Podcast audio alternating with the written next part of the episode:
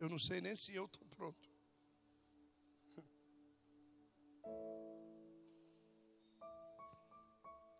Jesus um dia ia caminhando com os discípulos e ele achou um parafuso no chão. Esse aqui é da caixa. Ó. Jesus achou um parafuso na beira do caminho de Emaús. É, é, Jesus ia caminhando com os discípulos e ele passou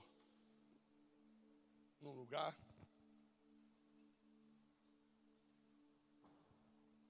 Porque tem pessoas, querido. Eu estou dando risada aqui pelo seguinte, porque isso não estava no script. Mas quando eu vi o parafuso aqui, o negócio mudou. Então, vamos parafusar. Jesus não vivia reclamando das suas necessidades para ninguém. E se nós temos que ser como Jesus, eu ainda acredito que nós também deveremos calar nossa boca com relação àquilo que nós precisamos, aquilo que nós estamos sentindo, porque nós temos um interlocutor infalível chamado Espírito Santo. E esse conhece o nosso interior. Sim ou não, gente? Então você não precisa ficar reclamando para as pessoas aquilo que você está sentindo ou qualquer outra coisa. E a Bíblia Sagrada diz assim: que Jesus ia passando, de repente ele parou. E os discípulos, né?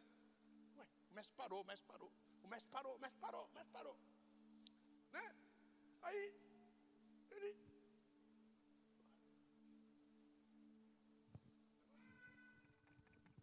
E nada, né?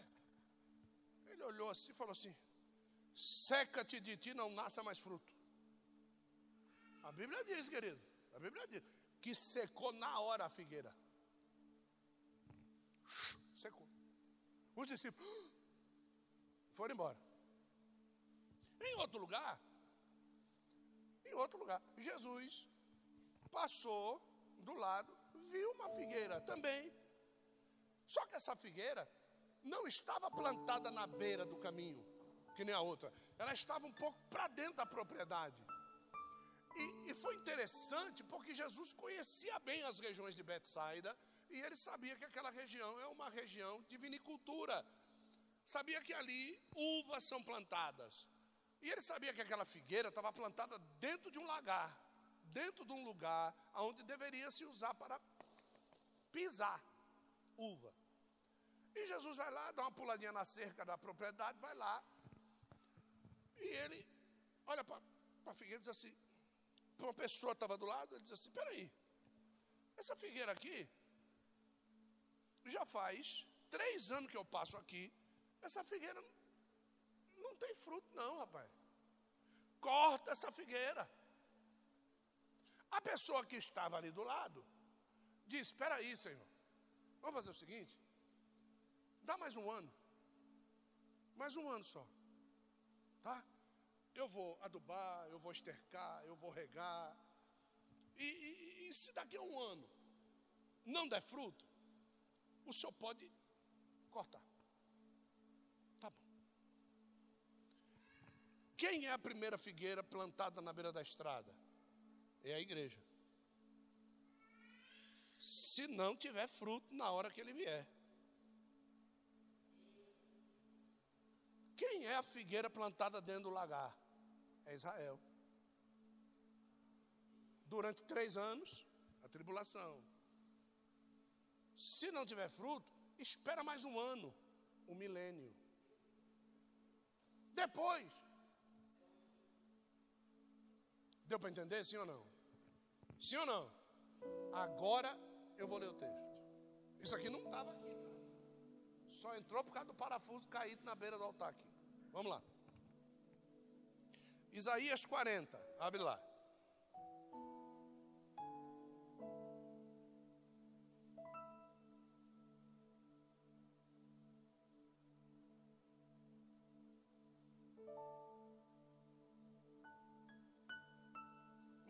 Isaías 39, melhor. 39. Depois a gente vai para o 40.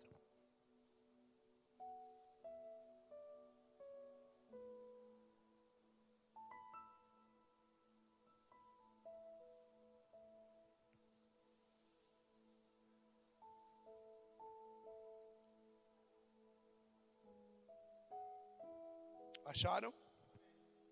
Acharam? Isaías 39, verso de número 2. Uma noite profética para os casais, hein? Não ouviu um glória a Deus. Uma noite profética para os casais. Isso. Apóstolo, eu estou mais sozinho do que o Titanic no fundo do mar. Querido, é uma noite profética para os casais. Deus vai levantar um Nemo para você, filho. Vai ser uma benção, viu? Vamos lá. É. Né? É. Olha só. E Ezequias se alegrou com eles. Repete comigo, diga assim: Ezequias se alegrou com eles. Pode fechar sua Bíblia. Pronto. Fechou.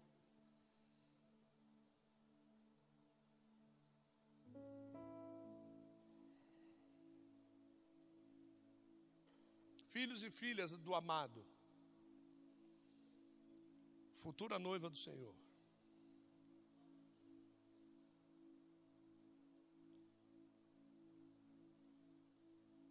Existe no coração de Deus por nós um amor infindável. Nós somos o suprassumo da criação. Ele nos fez por último. É aquele prato no jantar que ele tem que ser, ser, ser servido quente. Somos nós. Deus, ele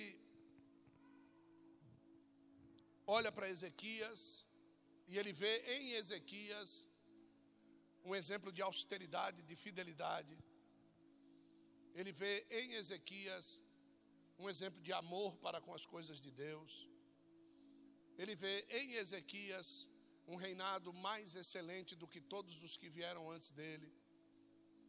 Ele vê em Ezequias um homem que quer fazer as coisas com começo, meio e fim, e eu quero que você repita isso, diga começo, diga meio e diga fim. Diga, Deus se agrada disso. Ezequias adoece, queridos. No ápice do seu reinado, no ápice de fazer as coisas boas para Deus, Ezequias adoece. E quando Ezequias adoece, esta enfermidade é para a morte. Deus manda o profeta Isaías dizer para ele: arruma a tua casa você vai morrer. É para a morte. Ezequias, um homem que faz coisas que agradam o coração de Deus, ninguém faz nada que agrada o coração de Deus se não tiver comunhão com Deus. Assim como o irmão Jesus disse aqui a respeito de Vânia, ele disse assim: Olha, eu amo você. Ele só consegue dizer isso para ela porque ele tem comunhão com ela. Tem comunhão. Eu não consigo dizer a Adriana que eu a amo se eu não tenho comunhão com ela. Ezequias tinha comunhão com Deus. E ele fazia coisas que nenhum outro rei fez. E quando olhávamos para a vida dos outros reis, nós víamos que o que faltava nos reis era comunhão com Deus. Mas ter comunhão com Deus também não é tudo. Porque não adianta eu ter comunhão com Deus, Deus falar comigo, e eu ser um José que eu preguei domingo aqui. Não adianta. Eu preciso ser equilibrado. Eu preciso ter comunhão com Deus e refletir esta comunhão na terra. Eu preciso ter comunhão com as pessoas. E, e Ezequias então adoece, e você sabe que, que câncer é uma doença que vem por causa da angústia. A destruição celular, ela vem por causa da angústia. O apodrecimento interior vem por causa de angústia. O que é, que é angústia? Sofrimento maltratado. Sofrimento não tratado. Essas mulheres, todas as mulheres estão aqui, são fábricas poderosas de câncer. Todas vocês. Todas vocês. E esses maridos hein, são geradores potenciais de câncer nas mulheres. E, e, isso precisa ficar claro para todo mundo. Mas o senhor diz isso assim de cara aberta, você quer que eu diga como? Não tem outra forma de dizer, é assim. Se você não trata bem a sua mulher, ela vai ter câncer. É? Se a sua mulher não pode dizer para você o que sente, porque ela vai ouvir um esbravejo, ela vai ouvir uma gritaria, ela vai ouvir um pé na mesa, ela vai ouvir uma porta batendo, então essa mulher vai guardar para ela isso, e isso vai gerar dentro dela esse desprazer chamado câncer.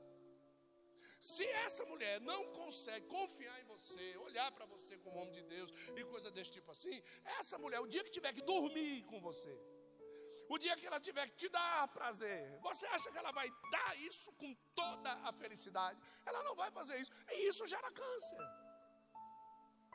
Então agora eu estou olhando para um homem de Deus aqui que está com câncer. Quem está desprazeroso internamente é Ezequias. Esse homem tem um câncer de fígado. E esse câncer já estava para o lado de fora. A ferida estava para o lado de fora, a ferida estava aberta. Então, Isaías vai e diz para ele: arruma tua casa, filho, você vai morrer. Põe as coisas em ordem, vem quem vai te substituir, veja tudo direitinho. Ele vai lá para a parede, ele diz assim: Senhor, eu ainda tenho tantas coisas para fazer para o Senhor. Engraçado é que ele não pediu a cura.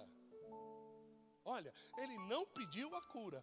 Ele, ele disse para Deus assim: se o senhor quiser me deixar com câncer, mas me der mais anos de vida, eu faço aquilo que eu preciso fazer ainda.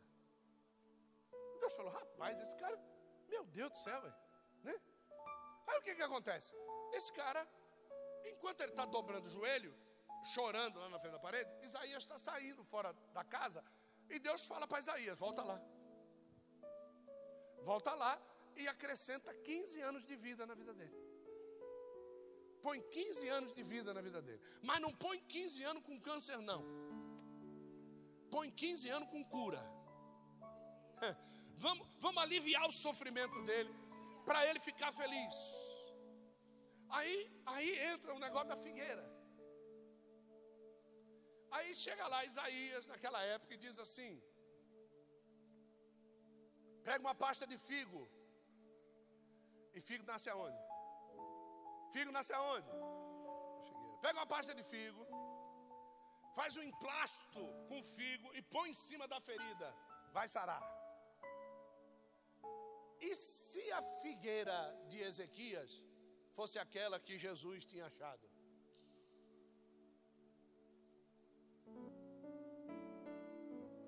Você já pensou se aquilo que vai ser a cura que você necessita depender do fruto que você gera e você não tem gerado fruto? E você não tem feito nada, você só sabe reclamar, você só sabe julgar, você só sabe achar que as coisas estão tá erradas, que não é assim que funciona. Os funcionários saíram, foram na figueira e acharam figo. Fizeram a, a, o, o emplastamento, botaram em cima. E a Bíblia diz que Ezequias foi curado. Mas Ezequias disse assim: Como é que eu vou saber que eu vou ser curado? Enquanto esse momento dos caras vai pegar a pasta e aquela dor e aquele choro, como é que eu vou saber que eu vou viver mais? Ezequias olha para a cara dele e fala assim: O que você quer que aconteça? Os dois estão na frente, na frente da janela, e na frente está o relógio de Acás, no pátio. Ele diz assim: Você quer que a sombra do relógio ande para frente? Eu vou orar, Deus vai acelerar a sombra do relógio, você vai ver a sombra andando. Ele falou: Não. A sombra pode andar por causa do percurso de uma nuvem contra o sol. Pode me dar a impressão de que a sombra está andando. Eu quero que ela volte para trás. Aí Isaías disse: Só isso? É agora. E a Bíblia diz que o relógio de Acais, ó, a sombra voltou para trás. Você sabe o que, que Deus tem que fazer para a sombra do sol voltar para trás? Ele tem que parar todo o universo e tem que virar a terra ao contrário. Você sabe o que é isso?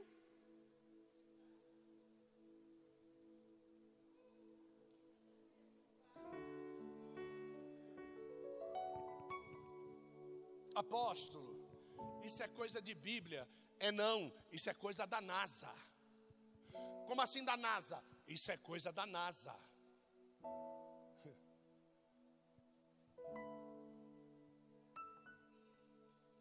Ezequias vive mais 15 anos. Repete comigo e diga: 15 anos.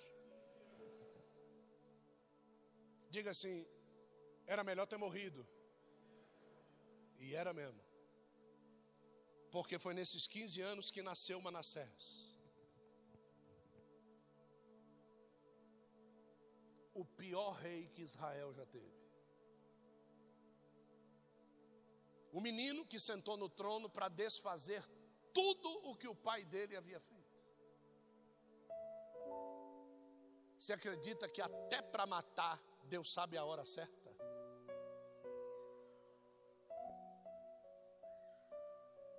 E às vezes a gente está na beira do caixão dizendo: Foi tão cedo. Você é que pensa. Você que acha. Amanhã poderia ser alguma coisa ou alguém que você não ia ter o prazer de estar ao lado. Você não sabe. Vamos mostrar? Fácil. E Ezequias se alegrou com eles. Com eles quem? A notícia da cura de Ezequias correu. Foi parar em Babilônia. O rei de Babilônia sai de Babilônia com um presente vem até Ezequias, entra no palácio de Ezequias, dá o presente para Ezequias, e a Bíblia diz que Ezequias se alegrou com eles.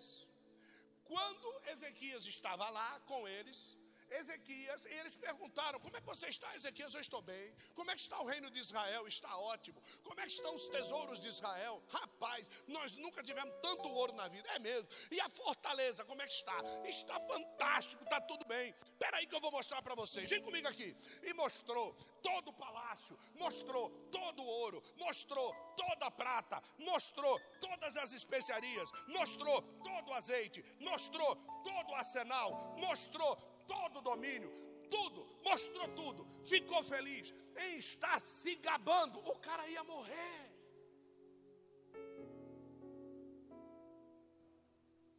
O cara ia morrer. Está se gabando do quê? Do que é que a gente se gaba num casamento falido? Vocês nem sabem o que aguarda vocês no encontro de casais.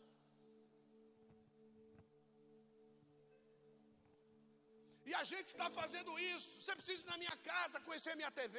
Você precisa ir na minha casa conhecer minha sala. Você precisa ir na minha casa conhecer minha comidinha. Você precisa ir na minha casa conhecer o meu fogão. Vem aqui ver no meu quarto a cama que Deus me deu. Olha o guarda-roupa, que coisa maravilhosa. É isso. E nós se alegramos com eles.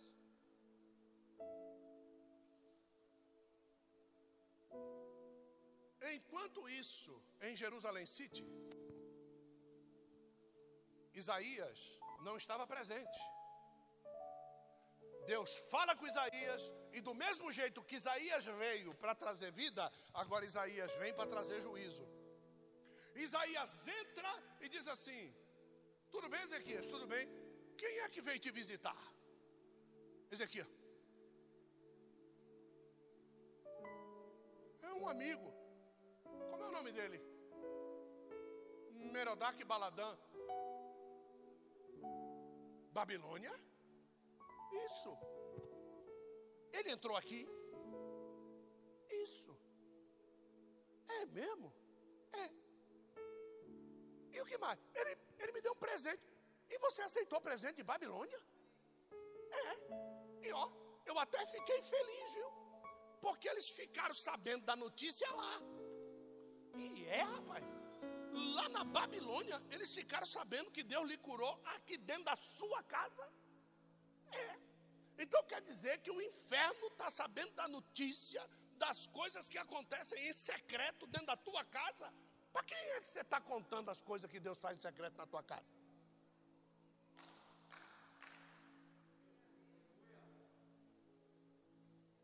E para te ludibriar, o inferno ainda traz presente para você na tua casa. Fala que vai pagar pizza. Fala que essa noite vai ter Coca-Cola gelada. E você fica todo feliz. Né?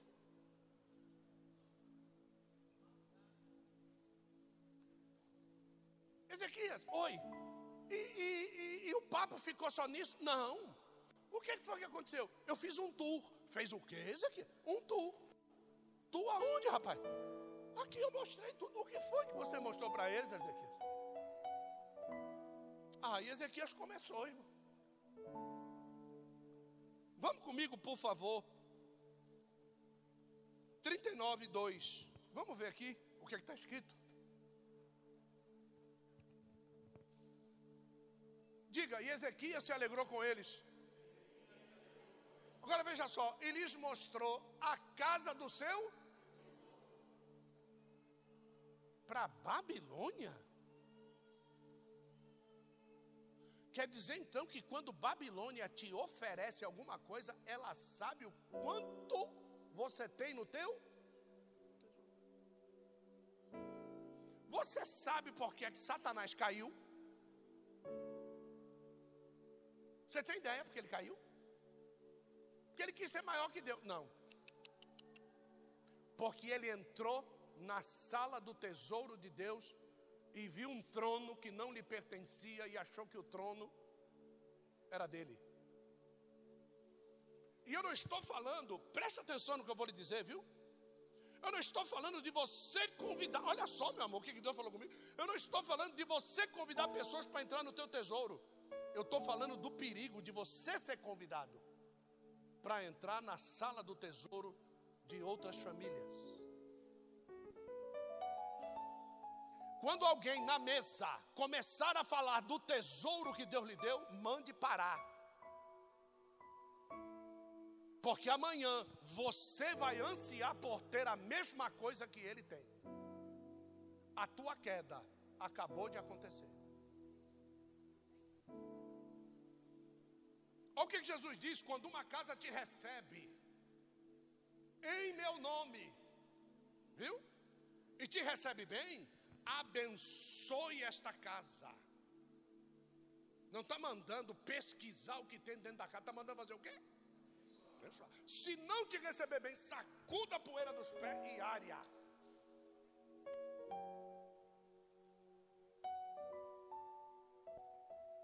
Nós já estamos escolados a respeito disso. Eu já chamei pastor para vir comer dentro da minha casa. Enquanto eu estava na cozinha cortando vinagrete, três estavam na minha churrasqueira armando para me derrubar da presidência da igreja. Eu sei o que é isso. Eu estou de pé e os três estão caídos. Então, às vezes as pessoas dizem, mas ele é muito fechado. Eu sei o que quer dizer esse texto. As pessoas olham para a tua TV e dizem, por que uma TV desse tamanho? As pessoas olham para o teu carro e dizem, por que, que não anda de Brasília? Vai andar de Brasília você, filho de uma égua.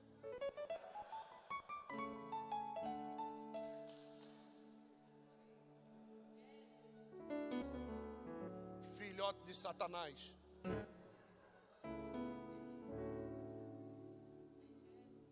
É, verdade. Negar o que eu neguei, tu não negou.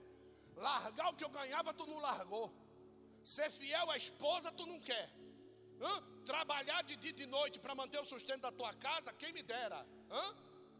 Para depois você dizer que aquilo que Deus me deu é muito.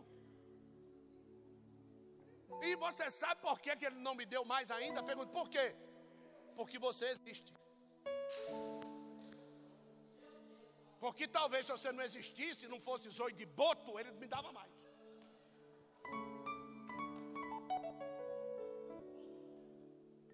Tome. É isso aí mesmo. Mais uma, mais uma aí. Isso.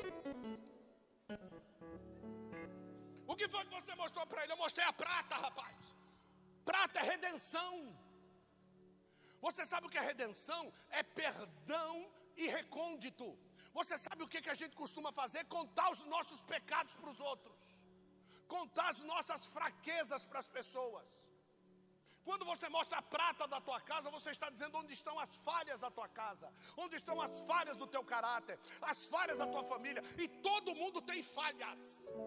Mas as pessoas, elas não podem ver as falhas, elas precisam ver o sangue de Jesus Cristo que desceu sobre todas estas falhas.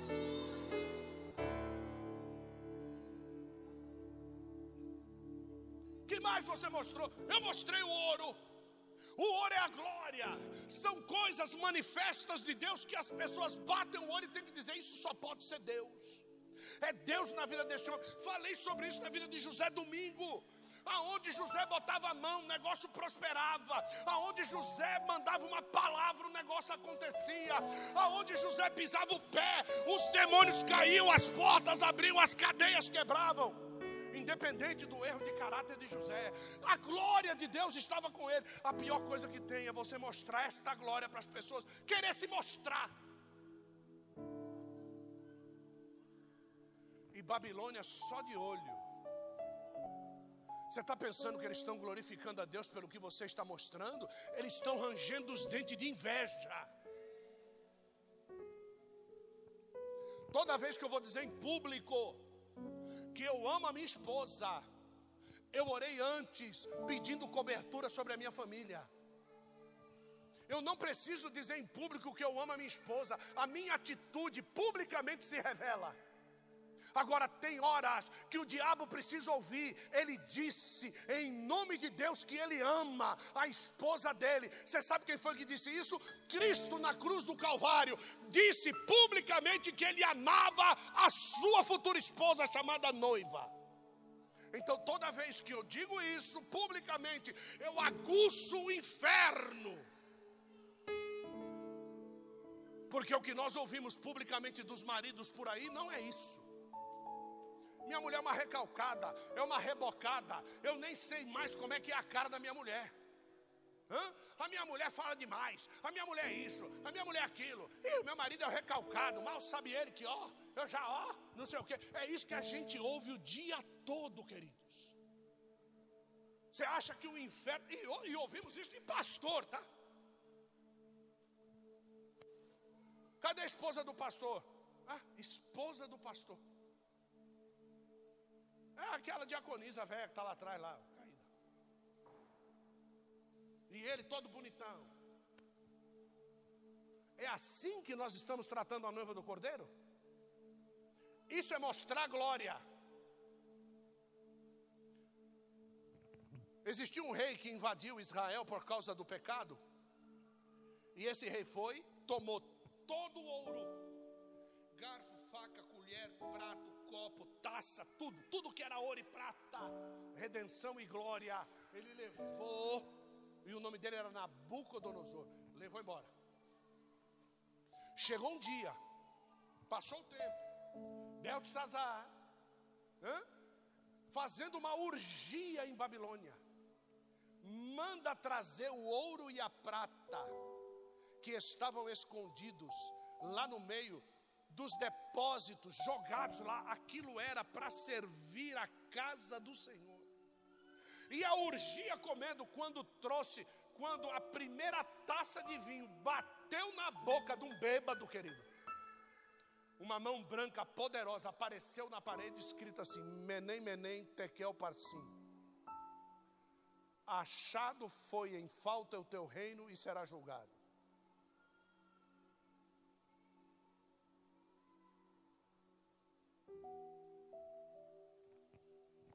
Cada coisa que tem dentro da sua casa. Você é crente? Vocês são crentes, sim ou não? Cada coisa que tem na sua casa pertence a quem?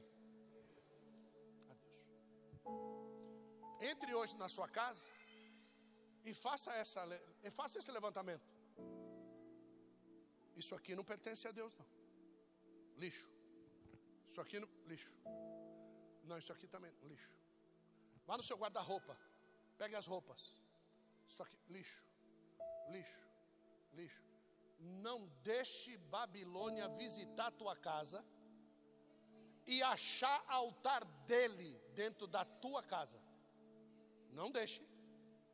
Não deixe. Tá? Se você for chamar visitas na tua casa e eles forem ficar na sala, é, é oração e jejum para saber o que é de Deus e o que não é de Deus na tua casa, para receber Babilônia dentro da tua casa, para que Babilônia não tenha força para retrucar o que Deus vai usar a tua boca para falar com eles. Porque se houver altar de Babilônia dentro da minha casa, que força vai ter a palavra que vai sair da minha boca? Por isso, às vezes, que a minha família não se converte. Por isso, às vezes, que os vizinhos não se convertem. Por isso. Nós temos na frente do nosso apartamento, tem lá um. Um símbolo do hinduísmo lá. Então eu coloquei a estrela de Israel na nossa porta, tem lá uma menorá. Porta com porta. E outro dia nós estávamos saindo, o rapaz, que foi expulso do quarto pela esposa dele porque ronca, e que está dormindo na sala, ele saiu pela porta. Quando ele saiu pela porta, dois cachorrinhos também vieram, aquele negócio todo, eles vieram cheirar, porque eu estou com o cheiro da Nina, né? então eles vieram cheirar. Eu falei, é agora. E aí, varão? Tudo bem? Ele falou, varão? Falou, é. Falei, é. Ele falou, você é crente? Eu falei, sou. Aqui, ó.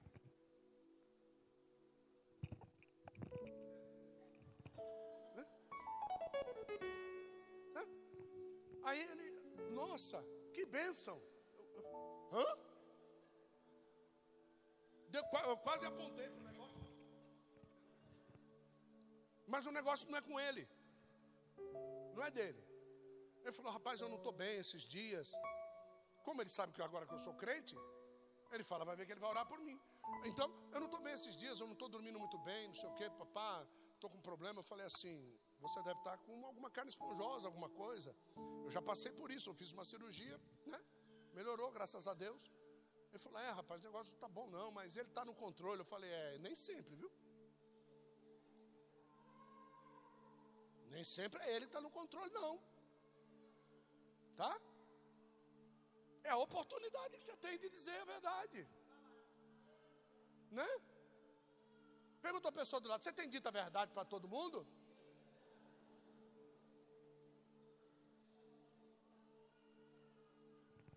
Exato ou está chamando para tomar um cafezinho e fica no cafezinho? O que mais você mostrou? Mostrei as especiarias. O que são as especiarias? Aquilo que faz o incenso. O que é o incenso? A oração. Você mostrou as especiarias, o que mais você mostrou? Eu mostrei o azeite. O que é o azeite? É a unção. O que mais você mostrou? Eu mostrei o arsenal. O que é o arsenal? É o quarto de guerra, é onde se ora mais você mostrou? Eu mostrei todo o domínio que Deus me deu. Quando ele terminou, Isaías disse: Assim diz o Senhor. Porque você fez tudo isso. Eles entrarão por esta terra, entrarão na tua casa e tomarão tudo o que é teu. Você sabe o que a gente está fazendo? Está entregando na mão de, de, Satanás aquilo que Deus nos deu. Por mais que a gente ache que deva ajudar, às vezes você não tem que ajudar. Às vezes você tem que ficar trancado. Você está abrindo franco da sua vida no Facebook, no Instagram. Tem pessoas que estão sofrendo, estão achando que é coisa do diabo, não é não, é ela mesmo que está dando a, a, dica da onde o diabo entra, como é que ele faz, o que, que ele não faz, aonde vai, aonde não vai. Eu faço questão de não voltar pelo mesmo caminho para casa e não vim para cá pelo mesmo caminho todos os dias.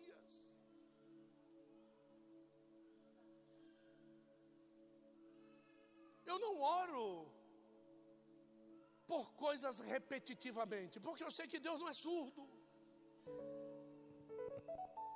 Eu pedi com qualidade, eu peço uma vez só. A minha esperança é que Ele cumpra. Essa é a esperança. Ezequias ele perdeu a oportunidade de viver bem. Agora ele já sabia que uma atitude dele desfez tudo aquilo que ele tinha feito. O meu abraço é da minha esposa. Eu não posso ficar abraçando todo mundo. O meu carinho é da minha esposa. Eu não posso ficar carinhando todo mundo. A minha boca, o meu órgão falador, foi feito para pregar a palavra. Eu não posso sair aí dando conselhos de. Não. É para pregar a palavra. Qualquer coisa que você comece a fazer fora de pregar a palavra, você está entregando as coisas para a Babilônia. Você está entregando valores para a Babilônia. Você está entregando um dom para a Babilônia.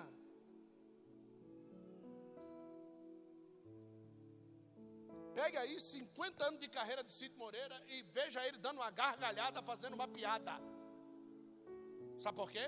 50 anos de adventista do sétimo dia. Boa noite. Acabou. Pega a notícia, lê Y literes e aquilo lá, pá, acabou, pum. Aqui, Bíblia é isso aqui, ó. Não preciso dar risadinha para ninguém. Eu tenho que pregar mensagem para você. Você tem que ouvir a mensagem. Você tem que sair daqui convertido pela mensagem. Você não tem que sair daqui convertido pelo meu ecletismo. Você tem que sair daqui convertido pelo poder do Espírito Santo na sua vida através da mensagem da palavra de Deus. Ezequias não entendeu isso. Ezequias queria fazer a pala com Babilônia. Queria mostrar para ele que ele tinha para Babilônia. Nós não precisamos mostrar nada para ninguém. Eu quero terminar essa mensagem dizendo para você o seguinte: casais, moço, moça que ainda não namoram, você sabia que o verdadeiro namoro não conta histórias? Para saber de passado? Você me contou alguma coisa do seu passado? Quando ela menos esperava, o, pass, o, passado dela chegava diante dela e dizia assim: Estamos aqui, ó. Mas quem te contou isso? Estamos aqui. Você não precisa contar a história de ninguém, e nem para ninguém. Se Deus é com você, Ele vai usar da revelação para as pessoas conhecer quem é você por Ele, não pela tua boca. Quantos aqui já não foram enganados por aquilo que alguém disse que ele era e ele não era coisa nenhuma daquilo que ele disse? Por quê? Porque nós queremos saber a vida das pessoas. E sabe qual é o veículo que nós estamos usando hoje? Facebook. Nós estamos usando, sabe o quê? Instagram. É. Eles têm mais poder de revelação do que Deus. O Facebook dá tudo na hora. Ah, é? E Deus não dá, não? Quando o joelho dobra, Deus não fala, não? Eu preciso ir no Instagram para poder saber a vida da pessoa, para me poder confiar ou não? É isso que Ezequias está fazendo.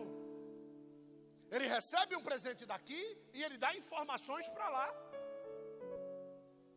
Quer dizer então que se a pessoa quiser saber quem você é, é só dar um presente para você. Dê um presentinho para você, você se abre todo. É assim. Nós estamos sendo vendidos por causa daquilo que nos agrada. E o melhor de tudo, o presente deve ter sido bom, hein? Agora, por que será que Deus não disse qual era o presente? Porque talvez muita gente começasse a se vender pelo mesmo presente. Mas quando fala de ouro e de prata, nunca vai se pensar em glória e redenção. Quando se fala de azeite, nunca vai se pensar em unção. Hã? Por quê? Porque aquilo que eu mostro e que não tem valor nenhum celestial para mim, para mim, o azeite que ele mostrou, ele não mostrou botija de azeite, ele mostrou as oliveiras. Ele não mostrou o ouro das minas, ele mostrou o ouro de peças. Ele mostrou prata de peças. Existia um rei Israel, vou terminar. Existia um rei Israel chamado Roboão. Hã? Roboão recebe do paizão dele, chamado Salomão, os escudos de ouro. E o que são esses escudos de ouro? Na porta chamada Formosa, que a gente vê lá, onde acontece o milagre do paralítico de Pedro, o sol batia naquela porta, e era um sol íngreme, às nove horas da manhã.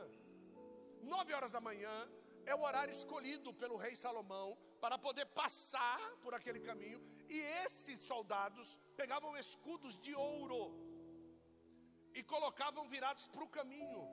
Quando o sol batia naquele escudo polido de ouro, refletia um caminho de luz, era um caminho de glória.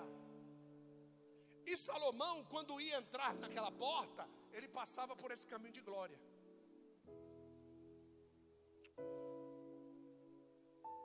O que, é que Deus fez? Quando Israel começou a pecar e Salomão começou a se perverter, Deus deu autoridade para que entrassem em Israel e roubassem os escudos de ouro.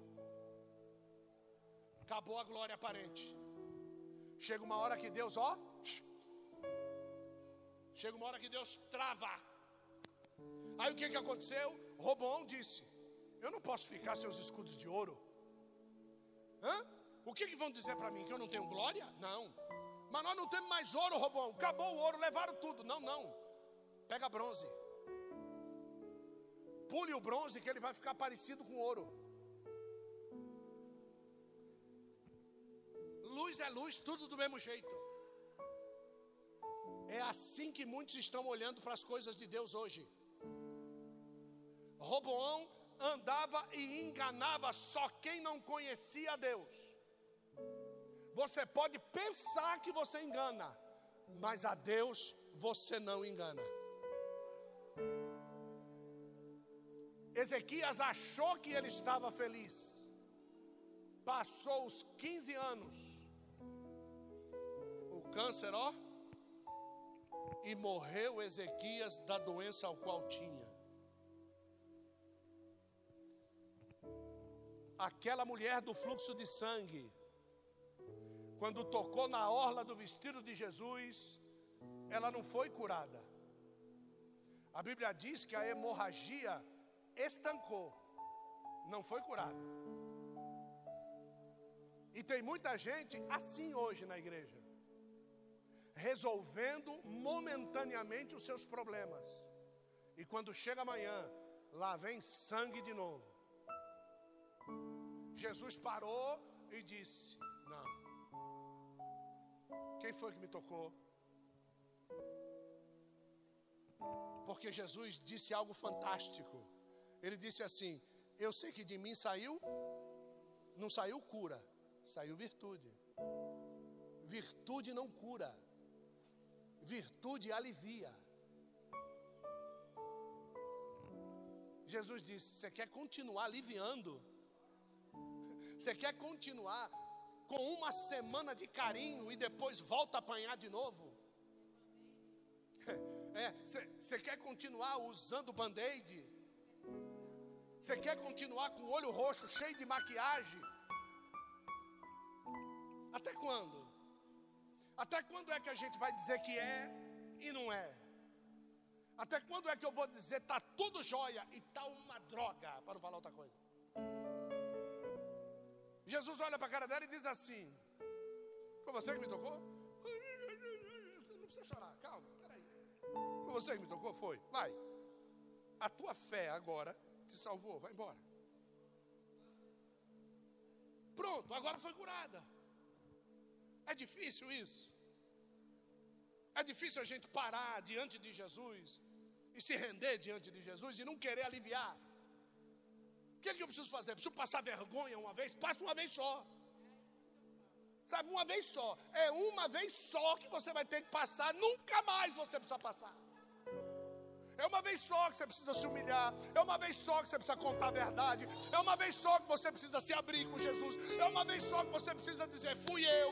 É uma vez só que você precisa dizer: sou culpado, sou culpada, é comigo mesmo. É o caráter torto, é o meu. É uma vez só.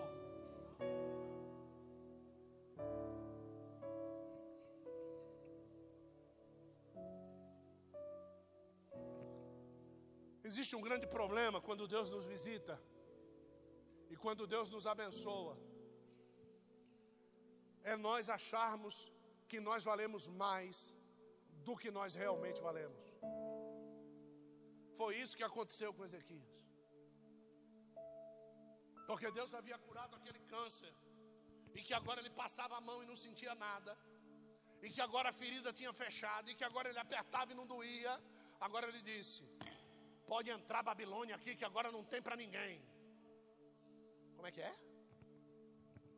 Não é assim que funciona. A Bíblia diz que a arrogância precede a queda. Quando nós pensamos que somos alguma coisa, aí é que a queda já está iminente para cair. Chamo você a essa responsabilidade nessa noite, filho, filha. Chamo você a este conselho. Feche a porta da tua casa. Ah, mas é os amigos. Feche a porta da tua casa. Mas apóstolo, a pandemia acabou, agora é hora de se reunir com os amigos. Eu estou com saudade. A pandemia veio justamente para isso para você se fechar na tua casa. Porque Deus está querendo um período junto contigo na tua casa. Os amigos não vão resolver as coisas. Que Deus vai resolver. Fecha a porta. Convive com a tua família. Troca ideia com eles. Às vezes a gente fica dizendo, foi todo mundo embora. Isso já era para ter acontecido faz tempo. A tua casa já deveria estar com outro aroma, outro ar. A tua casa já deveria estar com um novo marido, uma nova esposa. Porque você perdeu o seu, morreu, ou ela morreu, ou o diabo carregou, sei lá o que foi que aconteceu. Seus filhos estavam ali apurrinhando tua vida, casou todo mundo, foi todo mundo embora para você poder viver a sua vida. E você fica querendo arrumar confusão, querendo trazer gente para dentro da tua casa. Deus está querendo te dar um momento de paz dentro da tua casa. E você está querendo trazer Babilônia para dentro de casa. As novelas estão aí, os carnavais vão chegar, as festas de final de ano vão chegar, as mesas fartas de família que enche a cara de cachaça. Você vai querer congregar com Babilônia nesse tempo. Viu? E você não pode fazer isso. Nós precisamos nos separar. Nós precisamos estar fora desse conteúdo genérico de santidade mentirosa. Nós precisamos nos retirar destas pessoas. Mas a minha família, parentela, a tua família é a família de Deus, que foi remido pelo sangue de Jesus Cristo. Esta é a tua família. Já teve anos aqui que nós tínhamos viagem marcada, nós desmarcamos tudo para vir passar com meia dúzia de coitados, segundo a linguagem vulgar. Viemos jantar uma ceia de Natal com eles aqui. As pessoas se assustaram, fizeram homenagem. Mas vocês deixaram de viajar para vir comer com a gente. Você quer que eu coma com quem?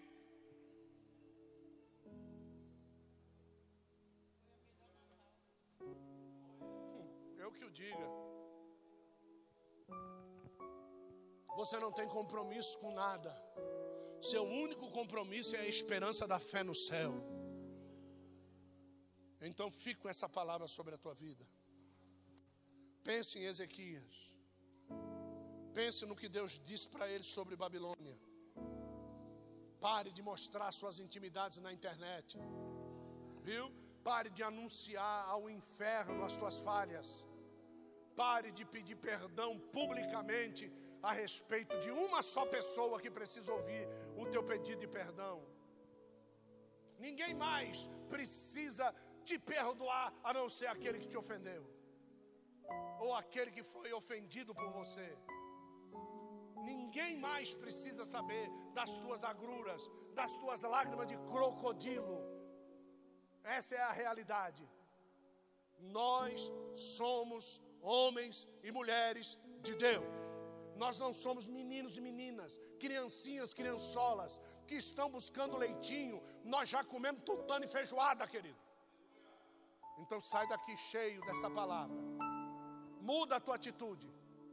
Muda o teu discurso. Muda a, a, a, tua forma de ficar chorando pelos cantos.